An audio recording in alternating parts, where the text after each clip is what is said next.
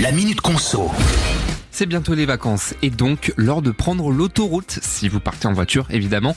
Et on le sait, les tarifs ont augmenté de 5% en moyenne un petit peu partout en France, 3 euros plus sur un Paris-Lyon par exemple, ou encore 1 euro sur un Paris-Lille ou un Bordeaux-Toulouse.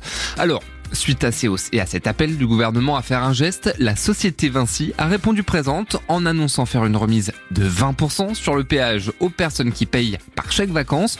En gros, ça veut dire que tous ceux qui alimentent leur abonnement télépéage Ulysse Liberté Vacances avec des chèques vacances jusqu'au 31 juillet recevront un versement de 20% de la somme versée. Peu de temps après, les sociétés AP2R et AREA e ont aussi annoncé une remise de 25% pour les utilisateurs de chèques vacances et pour bien comprendre avec des chiffres cette fois. Si on crédite notre badge de télépéage de 100 euros, on disposera finalement d'un crédit de 125 euros. La réduc est valable cette fois jusqu'au 31 août prochain. Alors, prêt pour le grand départ?